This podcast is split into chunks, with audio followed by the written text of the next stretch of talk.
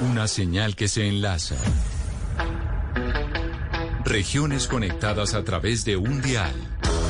A partir de este momento, Oscar Montes, Ana Cristina Restrepo, Hugo Mario Palomar, Valeria Santos, Gonzalo Lázari y Camila Zuluaga analizan y debaten el tema del día. El tema del día. Colombia está al aire.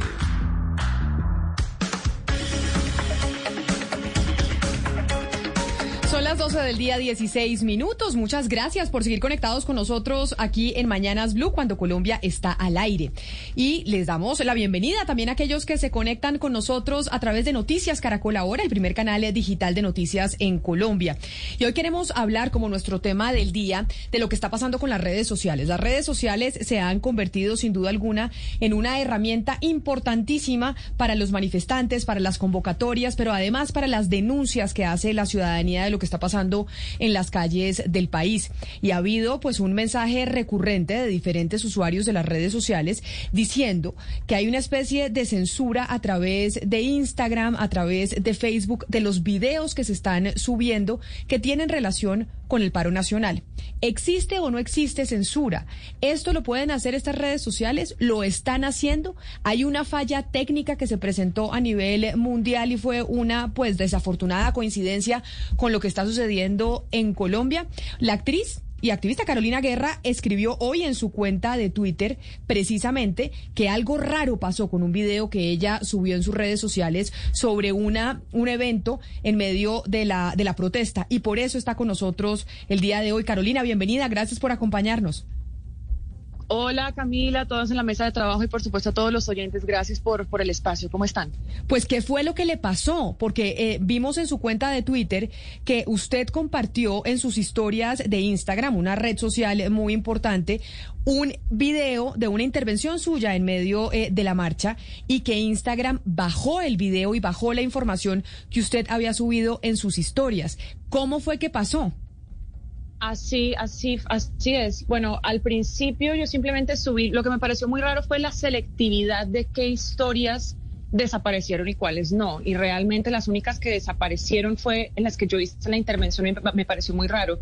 El día de ayer, pues unos, ustedes saben que uno puede ver cuántas vistas tiene cada una de las historias y yo tenía un promedio en las últimas 24 horas de 35 mil, entre 30 y, y 40 mil eh, vistos en cada historia, excepto en, las historias que subí, que compartí, en donde, en donde me habían tagueado otras personas que habían estado ahí en, esta congregación de, personas de la comunidad colombiana en el City Hall en la ciudad de Los Ángeles, en donde me encuentro en este momento.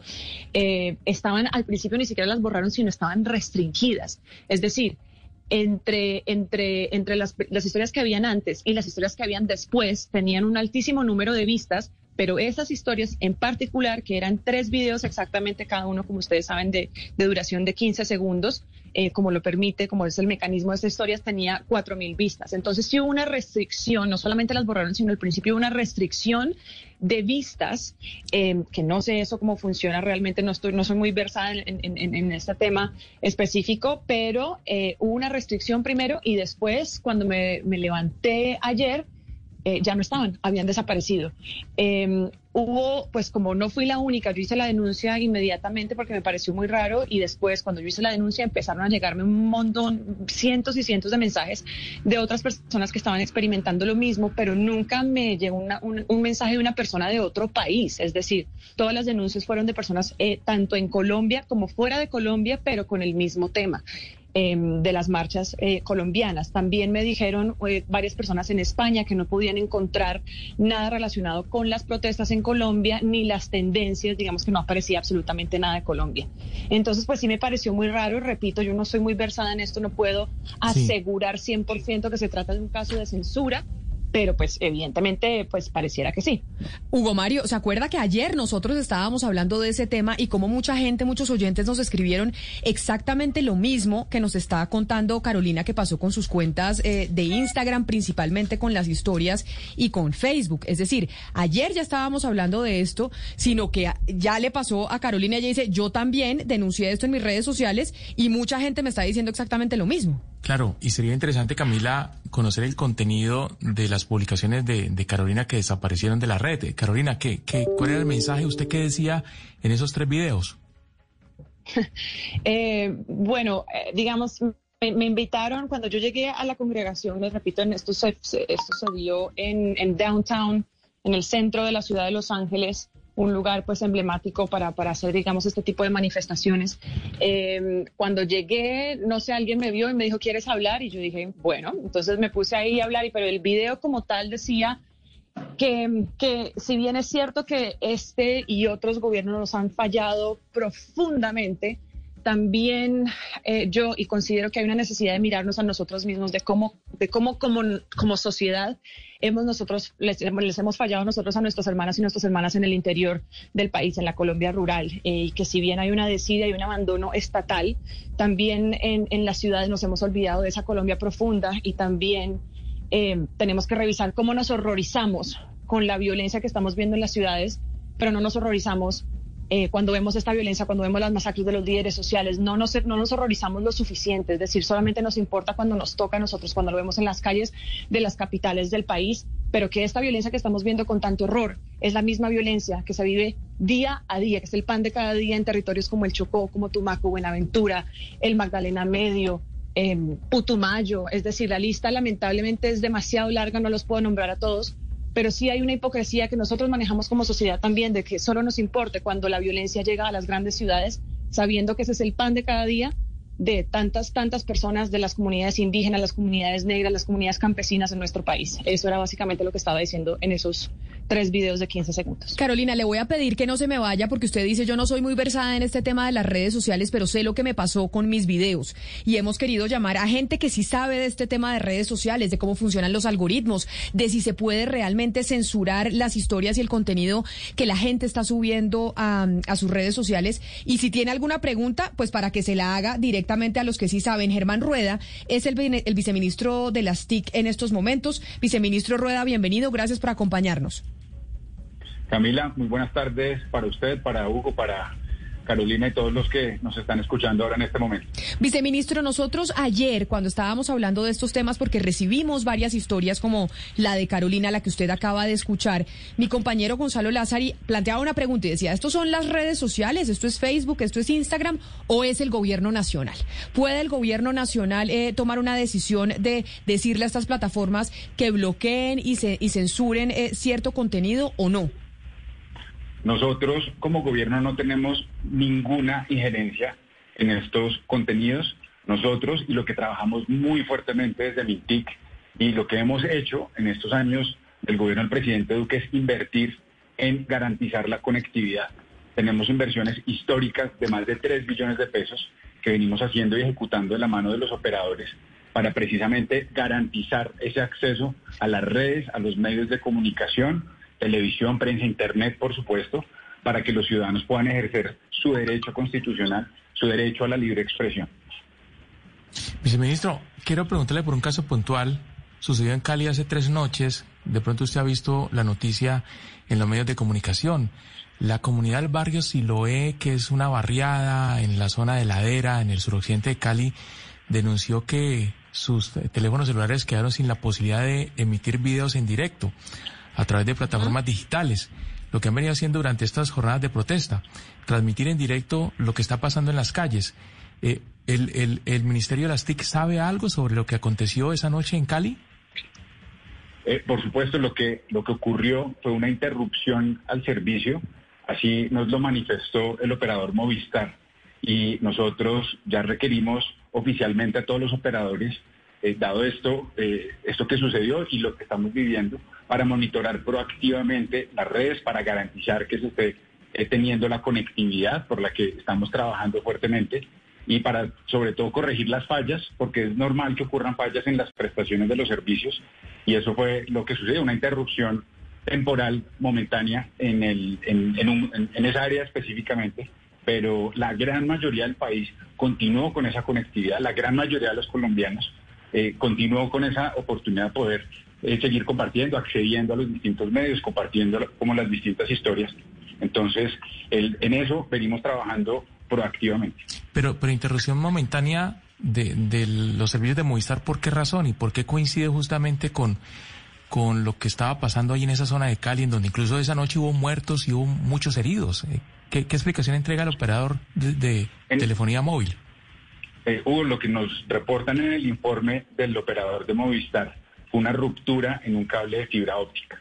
Y dado a esa ruptura del cable es que se genera esta interrupción del servicio, pero pues ya se está trabajando en restablecer para poder dar como esa continuidad tanto en Internet como en los servicios móviles. Pero viceministro, no es un solo, no solo un tema de Movistar, porque por ejemplo nos están llegando también reportes de una conexión que estuvo molestando durante todo el día de ayer con Claro, con los servidores de celulares, cuando querían también transmitir en vivo y no tenían la capacidad de los datos porque empezó a molestar la señal. Esto no es solo Movistar, también ha sido con Claro. ¿Qué es lo que está pasando? pues en esto, precisamente por eso requerimos formalmente a los operadores. Tenemos una mesa de trabajo, una mesa de diálogo, y se les están pidiendo y estamos publicando informes diarios para asegurarnos que exista esa continuidad en la prestación de servicios por todas las regiones del país.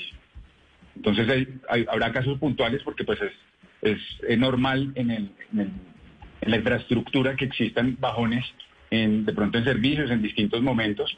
A veces eh, hay saturación de redes pero, pero nosotros precisamente por eso estamos trabajando desde el ministerio con ellos para publicar eh, y que la gente vea en dónde están, eh, si hay afectaciones y sobre todo que se puedan dar rápidamente los arreglos en, las zonas donde se identifiquen.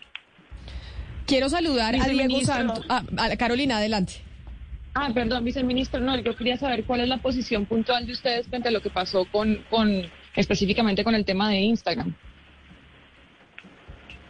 bueno, importante, Carolina, te agradezco la pregunta porque algo eh, clave que entendamos todos es que eh, Instagram, Facebook, todas las redes sociales son compañías privadas y ellos tienen unos algoritmos, ellos tienen unas reglas, están utilizando tecnología para hacer unos filtros y ellos como privados desarrollan todos estos contenidos y es en su, en su autonomía como, como compañías privadas de desarrollar esos filtros. Nosotros no tenemos ninguna injerencia sobre cómo una compañía privada, en este caso Instagram, que, nos menciona Carolina, eh, desarrolla la ejecución de todos esos algoritmos. Entonces, nosotros, lo, como les digo, lo que estamos trabajando, y de verdad ha sido histórico, es garantizar esa conectividad. Que cualquier persona, cualquier compañía pueda tener ese acceso, porque nos interesa y, lo que promovemos en redes sociales es el, es el uso seguro, el uso responsable, porque así como las redes sociales nos sirven para la reactivación económica, porque lo hemos trabajado directamente para fomentar el comercio electrónico en este momento de reactivación. También es un canal para poder eh, expresarse, para poder comunicarse, para poder atender distintas necesidades y eso es lo que nosotros promovemos desde el Ministerio, al igual que llegar a todas las, distintas audiencias. Nosotros tenemos programas, por ejemplo, como en TIC Confío, porque hemos visto un incremento en, los riesgos, en los ataques, no solamente pues en, a entidades eh, públicas y privadas, sino también directamente a las personas y en eso trabajamos nosotros, para que la gente aprenda a utilizar las redes de una manera segura, de una manera responsable, que sepan identificar esos riesgos, que sepan cómo reportarlos y en eso trabajamos fuertemente desde el Ministerio hacer todo ese acompañamiento. A propósito de lo de Claro, nos están escribiendo precisamente en estos momentos desde la compañía, desde Claro eh, Soluciones Móviles, como se llama oficialmente, que las razones de la intermitencia en el servicio de datos de Claro se debió, según lo que dice la compañía, a, los incendios y a las quemas que hubo en Bogotá, que el, eh, los pues los actos vandálicos arrancando cables para vender el cobre dañaron la red de fibra óptica, que es otro de los temas que más allá de las manifestaciones de esta semana, pues siempre se ha utilizado el cable de fibra óptica para robarlo y robar el cobre por cuenta de la mm, de lo que cuestan los mercados internacionales. Pero usted, viceministro, decía que Instagram, Facebook son compañías privadas y que ellos tienen sus propios algoritmos y sus propias reglas y que ahí el gobierno nacional no tiene nada que hacer. Pero por eso eh, Diego Santos, que es periodista tecnológico y que sabe de estos temas, lo hemos invitado para que nos cuente un poco de cómo funcionan estos algoritmos y si estamos en estos momentos enfrentados a una censura por parte de estas redes sociales sobre lo que está pasando en el paro nacional en Colombia o no. Diego, bienvenido y gracias por atendernos. Se me fue, Diego. Vamos a ver si logramos mejorar la comunicación. Pero entonces, viceministro, mientras mejoro la comunicación eh, con Diego, que lo veo ahí en pantalla en estos momentos, eh, pero se colgó, no existe ninguna posibilidad y quiero que seamos eh, muy claros en ese tema, en que ustedes se hayan eh, sentado o hayan tenido una conversación con las plataformas digitales. Y se lo digo porque es que eso ha pasado en otras partes del mundo. Eso no es que nos lo estemos inventando que pueda existir la posibilidad acá, sino que ha pasado en otras partes eh, del planeta. Acá no han tenido contacto ustedes con las plataformas digitales sobre los contenidos que se están subiendo en medio de estas manifestaciones. Absolutamente ninguno en esto quiero ser categórico. nosotros la misión que tenemos es de conectar y garantizar el acceso a todos los colombianos para utilizar los distintos medios.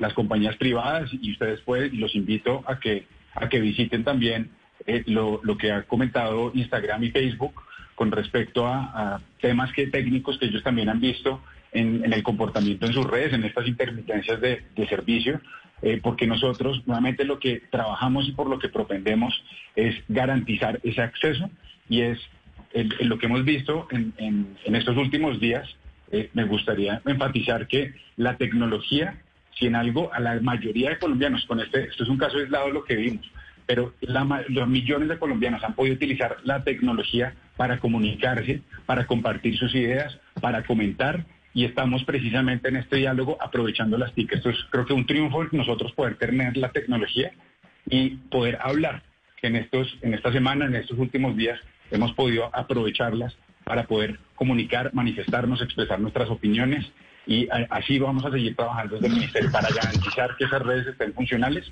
y que todos tengan acceso a todas estas eh, distintas herramientas y canales. Ahora sí creo que te retomó la comunicación con el periodista en tecnología Diego Santos. Diego, bienvenido, gracias por estar con nosotros. Hola Camila, ¿cómo está? Bueno, cuéntenos un poco usted que sí sabe de cómo funcionan los algoritmos, cómo funcionan estas plataformas digitales. El ministro nos está diciendo desde la voz oficial del gobierno lo que ellos pueden explicar sobre lo que está pasando con, eh, con la información, lo que está pasando con los datos, el daño de las redes de Movistar, el daño de las redes de Claro. Pero usted que conoce el funcionamiento de las plataformas, acá sí hay una censura clara de la información que se está subiendo sobre el paro nacional en Colombia o no.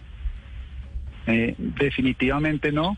De hecho, me sorprende que algunos periodistas tecnológicos serios que en el país caigan en, esta desinformación eh, que están censurando a los colombianos, porque aquí hay que eh, partir de, de, varios puntos. El primero, Colombia es un mercado completamente insignificante para una compañía como Twitter, como Facebook o como Instagram. No existimos, eso es una realidad. Si hoy el viceministro Dick llama a Instagram a pedir o a reclamar o a exigir información, no le van a pasar al teléfono a ninguna persona. Si lo hace el presidente Duque, tampoco. Segundo, Instagram publicó ayer un comunicado diciendo que tras la instalación de una serie de actualizaciones en su plataforma, a nivel mundial varios usuarios experimentaron eh, unos errores en sus historias. No le pasó a todo el mundo, no le pasó a todos los países, fue en unos casos muy eh, particulares. Qué triste casualidad, qué lamentable casualidad que se haya producido en Colombia, pero no todas las historias de todo el mundo se cayeron. Y tercero, yo creo, y esto lo aprendí en la universidad, eh, estoy en la universidad por fuera, es los colombianos a veces deberíamos dejarnos de creer el ombligo del mundo.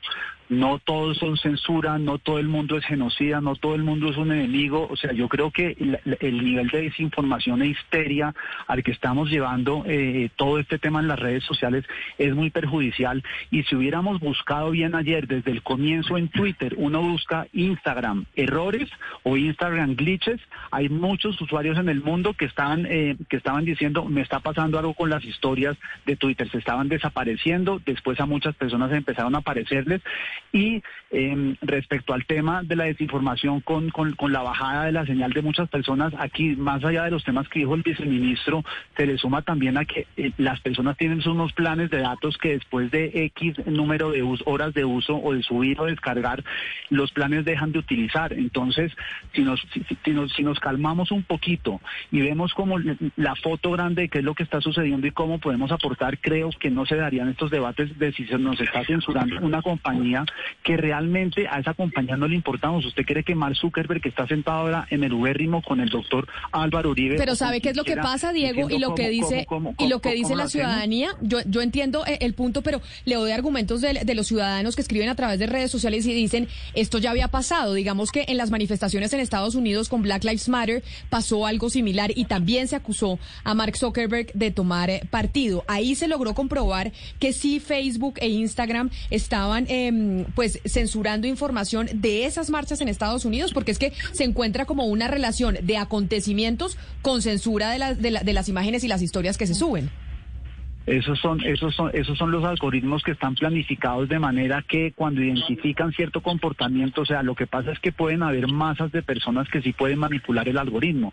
Se puede generar una cantidad de bodegas que empiezan a, eh, a, señalar como eh, contenido inapropiado y el algoritmo de manera automática lo, lo, lo, lo, lo censura. Pero si usted, si usted observa la mayoría de la información que ha salido sobre lo que está pasando aquí se está produciendo en redes y eso sigue continuando. Entonces se me hace un poquito descabellado decir, pues primero pues se está acusando al gobierno, yo soy cero gobernista, cero, eh, pero estamos diciendo que hay unas personas en el gobierno que están eh, eh, haciendo todo esto para censurar la información y, y, lo, y lo que han podido hacer es expresarse libremente.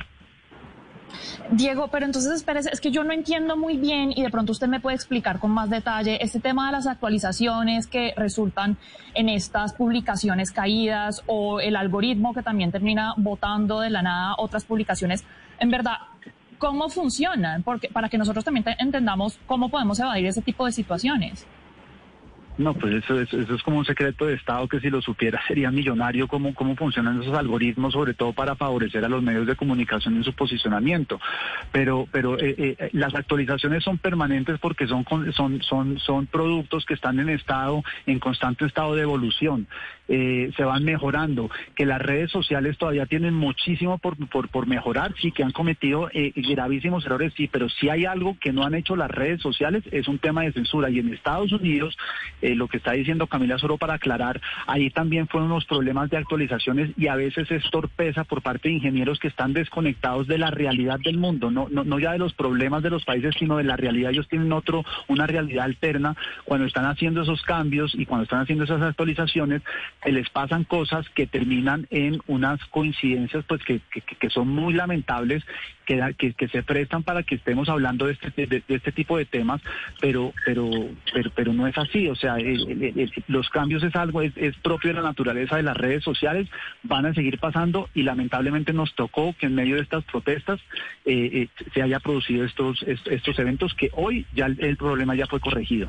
Luisa Fernanda Izaza es investigadora del portal eh, Verde, que además hace minería de datos, se hace investigación también sobre el comportamiento en las redes sociales. Luisa Fernanda, le doy la bienvenida y le pregunto entonces lo que nos dicen algunos oyentes, si es que con el tema de los algoritmos estamos a merced de unos computadores que no tienen ningún tipo de control por parte de los seres humanos detrás y entonces todo lo que pase con la información que estamos recibiendo o no recibiendo en redes sociales depende de los algoritmos y no de ningún tipo de manipulación humana. Hola Camila, buenas tardes a ti y a todos. Eh, bueno, en efecto, bastante de las comunicaciones que tenemos a través de las redes sociales dependen de estos algoritmos o inteligencia artificial. Yo creo que lo que está pasando, yo, estoy, a ver, una primera aclaración. Creo que parte de toda esta confusión y tantas especulaciones que hay se debe eh, en gran parte a la falta de transparencia de las plataformas en cómo funcionan sus procesos y sobre todo en que se demoran en salir a dar explicaciones. Eh, entonces, por eso no tenemos total certeza sobre todo lo que está pasando, pero en términos generales yo estoy de acuerdo con lo que acaba de decir Diego. Eh, haciendo la aclaración de que yo soy una defensora de la libertad de expresión y que además participo activamente del paro, es decir, no tengo ninguna intención de aquí hacerle el cuarto a nadie. Em, creo que em, es un poco descabellado pensar que las plataformas van a um, implementar en cuestión de días un proceso para eh, para adaptar sus algoritmos a las presiones del gobierno colombiano. Em, hay cosas que ellas sí pueden hacer técnicamente, es decir, ellas tienen la posibilidad de censurar efectivamente y de hecho el año pasado sucedió, por ejemplo, que Facebook, que hace parte también de la misma, digamos, del, del mismo grupo que Instagram, es decir, Instagram es propiedad de Facebook, Facebook eh, bloqueó las búsquedas con una sigla en eh, ACAP, la sigla ACAP, que traduce del inglés todos los policías son bastardos. Entonces, si yo buscaba esa sigla en, Facebook, yo no podía encontrar lo que la gente estaba diciendo en relación con esa sigla. Entonces, sí hay eh, acciones que son técnicamente fáciles para ellos. Por ejemplo, ellos fácilmente podrían bloquear eh, un, un hashtag. Claro. Y sí ha habido acciones cuestionables como las que les acabo de decir, pero creo que eh, es difícil pensar que eso es lo que está pasando en esta situación. Ok, Carolina, usted que fue la que pues le pasó lo mismo que le ha pasado a muchos colombianos con el tema de las historias, ¿queda satisfecha y con, eh, con la explicación que estamos oyendo tanto del viceministro como de dos personas que saben de este tema de tecnología que tal vez nosotros no somos tan expertos? Carolina. Creo que se me fue Carolina porque pero me estaba pidiendo eh, la palabra por el interno. Ahorita vamos a ver si tiene algo, eh, qué fue lo que le pasó. Yo, le puedo decir algo mientras, mientras, regresa Carolina. Claro que sí, Diego, adelante. Eh, em, para complementar parte del debate en Estados Unidos, si hay algo de lo que han sido acusadas las plataformas tecnológicas es de ser excesivamente demo, pro, de, pro Partido Demócrata y que las visiones que ahí se, se, se, mueven están demasiado inclinadas hacia todo lo que piensa el movimiento eh, el movimiento demócrata. Entonces el, el, movimiento de Black Lives Matter estuvo muy asociado a eso. Entonces eh, eh, es, es, como un poquito contradictorio estar acusando o, o, que hayan acusado que Facebook e Instagram estaban censurando parte del material que se estaba publicando en esos momentos cuando ellos son muy afines a esos a ese tipo de movimientos. Y todo el movimiento de Black Lives Matter eh, empezó en, una corriente muy fuerte en Twitter y después fue cogiendo mucha fuerza y donde realmente creció fue en plataformas como Facebook, Twitter e Instagram.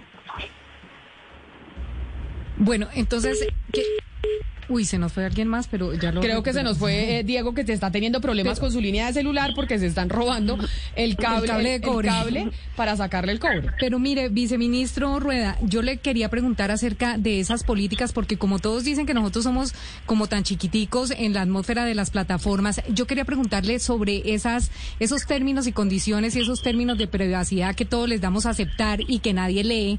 Ese tipo de términos y de políticas que usan las plataformas en cada país son consultadas con los países o ellos ponen sus términos y condiciones y nosotros si los dejamos entrar entran con toda sin que nosotros revisemos si les sirven o no les sirven al país y si en algún momento estamos obligados a cumplirla como este tipo de cosas, que por ejemplo la palabra violencia o la palabra sangre o la palabra muerte estén prohibidas en el algoritmo y se vea este tipo de cosas en crisis como las que estamos viviendo del paro nacional. En, importante, y esto como se da en muchísimos espacios y no solamente por el tema que estamos hablando aquí de redes sociales, pero al final del día estas compañías son privadas y ellos definen sus términos para sus productos, para sus servicios, como lo hacen muchos otros privados. Y nosotros como usuarios, cuando, cuando entramos a estas redes, por eso la importancia y siempre hay muchos llamados a, a leer la, esa letra pequeña, pues nosotros accedemos a todas estas condiciones de uso y, pues es igual importante tener el diálogo, eh, pero aquí obviamente están los privados eh, poniendo las reglas de juego y nosotros como usuarios las aceptamos y si no estamos de acuerdo con esas reglas, pues tenemos alternativas, porque esto sucede con redes sociales, con todo tipo de productos, tenemos siempre alternativas para poder acceder a otros mecanismos. Lo que sí nosotros, y aprovecho y, y les cuento y les comparto, porque en materia de transformación digital nosotros venimos eh, con, esta apuesta de gobierno y con el trabajo que está liderando la ministra Karen, acelerando la transformación digital por medio de una política pública que no solamente, como ya les venía contando, venimos con unas inversiones históricas en la infraestructura, sino también en programas de transformación digital que están teniendo un impacto. Y parte de la conversación que se viene, que se viene dando y que nosotros estamos facilitando, porque estas son conversaciones como sociedad y decisiones que tomamos en conjunto, es la utilización de la tecnología. Y el año pasado nosotros sacamos a consulta pública el marco ético para la utilización de la inteligencia artificial. Eh, nosotros recibimos observaciones, esperamos muy pronto publicar esto y es un marco, es una guía, porque aquí es una invitación a que todos los distintos actores, sector público, sector privado, la academia, sociedad civil, entienda los riesgos que existen con la tecnología, que a veces eh, llegan en, dependiendo de quién esté construyendo, y hablamos ahorita de ingenieros, a veces no se tiene como esa percepción. La invitación es a tener muy presente unos principios específicos puntuales que este, nos estén ayudando a construir estas soluciones tecnológicas pensando en el usuario, pensando en el impacto que pueden tener y así seguir avanzando. Y, por eso tan importante esta conversación y así como este ejemplo que nosotros tenemos, eh, este, este, documento de política, lo venimos haciendo en muchísimos otros frentes. Sí, tenemos una línea clara de transformación digital, inteligencia artificial, para, para poder utilizar la tecnología y mejorar en distintos frentes no solamente comunicaciones, lo hablábamos, para reactivación económica en temas de comercio electrónico, para salud, para educación, que podemos usar la tecnología para eso. Claro, viceministro, pero eso cambiaría en algo eh, si, si el proyecto del Congreso de la República declara el Internet como un servicio público, porque en ese caso así sea una empresa privada es un servicio público y ya las políticas tendrán que ser consultadas o no cambiaría en nada. Siguen siendo igual los privados quienes definen las condiciones para los términos y condiciones y está en nosotros como usuarios, como individuos, decidir si aceptamos estos términos o no. Ahora sí creo que tengo nuevamente conexión con Carolina, que entiendo quería hacer una pregunta o un comentario. Carolina, yo le preguntaba si usted quedaba, por lo menos, eh, usted que experimentó, que le bajaron el video o que se bajó o lo que sea, satisfecha con las explicaciones que nos han dado tanto desde el eh, Ministerio de las TIC como dos expertos que saben cómo funcionan los algoritmos o cómo funcionan estas redes sociales.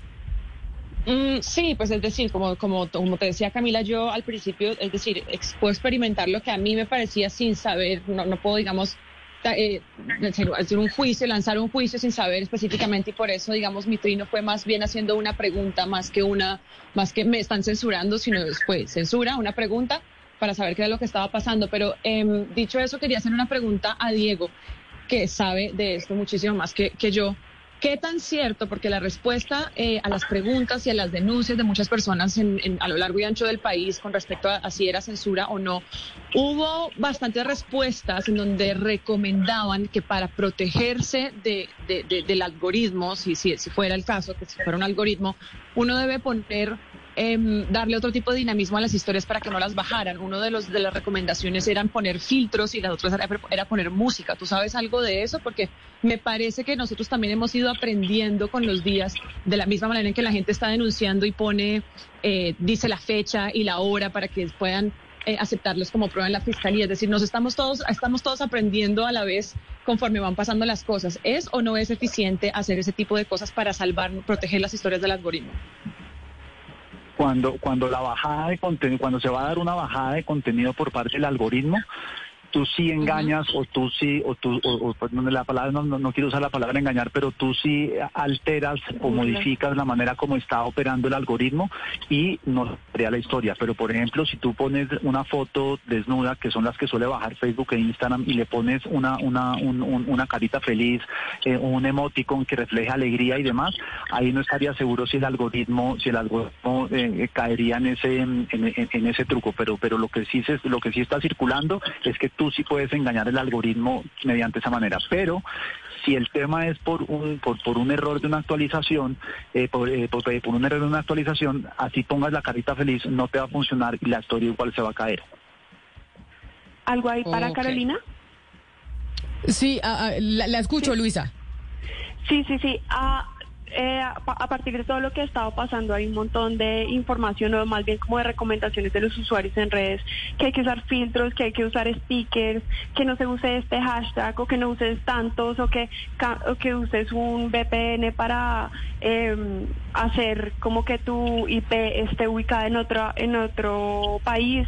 En fin, hay muchas recomendaciones que salen de las mismas redes sociales, de hecho, pero aquí hay que señalar o hacer énfasis en algo que creo que Diego dijo antes, y es que todos estos son como recomendaciones que en realidad no están probadas, o sea, no hay una manera certera en la que tú puedas decir, puedo burlar el algoritmo de esta manera, porque obviamente las redes no te lo van a confirmar y no te van a decir cómo evadir sus propios procedimientos de moderación de contenidos. Entonces son, son como mitos, algunos pueden ser ciertos, pueden funcionar, pero, pero no, no lo vamos a saber con certeza. Pero, por ejemplo, a mí, Luisa, me llegó un mensaje desde, desde ayer de un portal muy, muy visitado en, en, Colombia y recomendaba a los usuarios de las redes que estaban denunciando publicaciones borradas relacionadas con el paro nacional y, que, que, etiquetaran la cuenta arroba archivo Colombia en Twix con videos y fotos de los abusos y la violencia para crear una copia en Telegram. ¿Eso, eso es así o, o usted cree que eso no funciona de esa forma? No, no, la verdad no conocía esa técnica y no sé si funciona.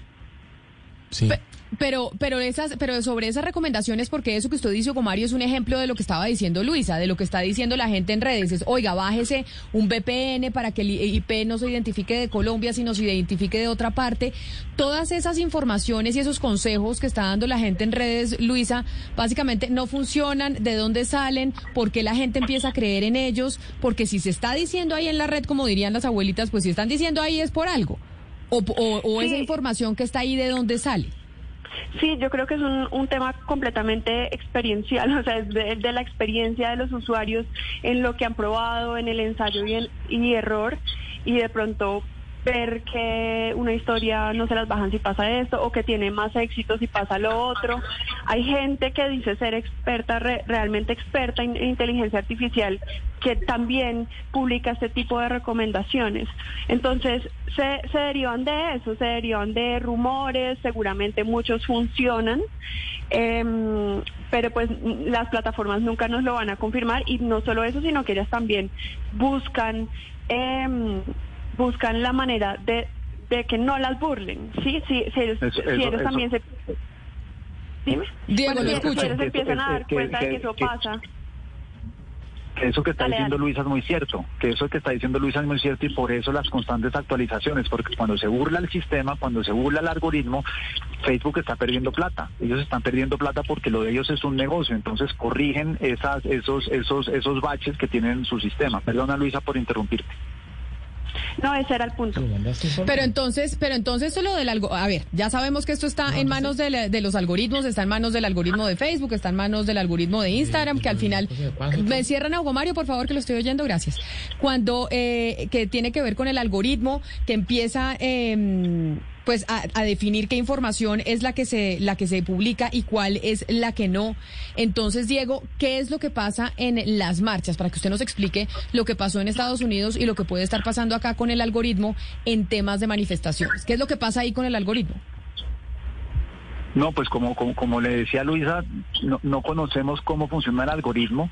Lo que surgen, lo que surge son explicaciones que da la plataforma, que dan esas plataformas que uno pues uno o puede creer o no puede creer. Yo tiendo a creerles porque yo trabajé en una de ellas y conozco la manera como operan y conozco más o menos como el pensamiento que ellos ah, tienen. Ah, pero Diego, pero mire, usted usted está haciendo es un acto de fe. O sea, usted lo que dice es que hacemos un acto de fe con estas compañías de que ellos están diciendo la verdad con el tema del algoritmo o cómo.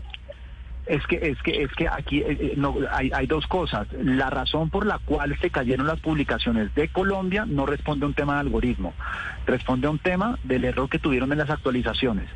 En Estados Unidos, en Estados Unidos sí hubo una mezcla de caída del sistema, sí, y de eh, y del tema de cómo funciona el algoritmo.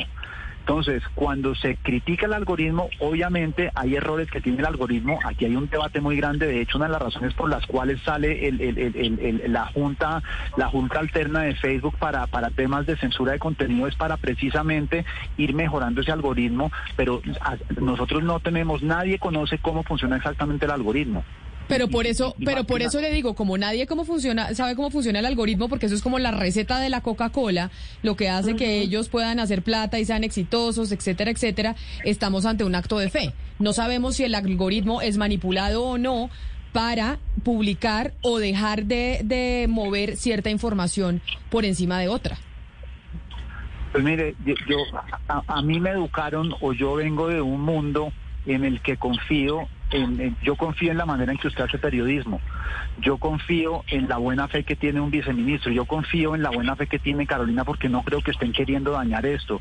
Entonces parto de la, de la profesionalidad que tiene una compañía como, como Instagram y como Facebook que se han equivocado pues por supuesto, pero de ahí a decir que manipulan el algoritmo para favorecer o desfavorecer en, temas políticos, eh, ahí es donde yo yo sí parto más que de un auto de, fe, de, la buena fe. Pero ahí digo, pero ahí digo yo entonces estamos frente a un acto de fe. Y entonces le pregunto, Luis, estamos frente a un acto de fe creyendo que estas plataformas que son compañías privadas, que tienen CEOs, que tienen intereses políticos, cada uno con afinidades ideológicas distintas, pues que básicamente no están teniendo ningún tipo de influencia en lo que pasa políticamente a nivel internacional. O sea, aquí decimos, estamos frente a unas plataformas que son completamente independientes, no tienen ningún tipo de interés político en lo que pasa si afecte la democracia o no afecte la democracia, etcétera, etcétera, y los algoritmos son completamente inocentes. Eso, estamos frente a ese acto de fe que Diego dice, yo me eduqué en que a la gente hay que creerle, pero entonces partimos de la base y del supuesto de que entonces tenemos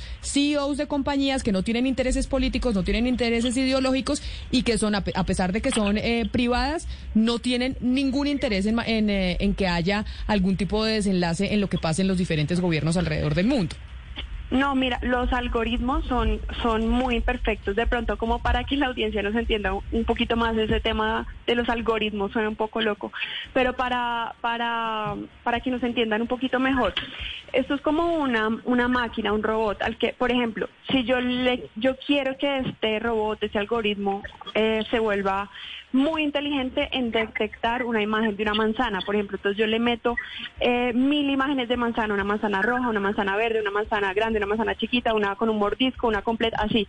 Y si yo le meto, le meto imágenes de eso, eh, este, este algoritmo se vuelve muy inteligente finalmente para detectar una manzana.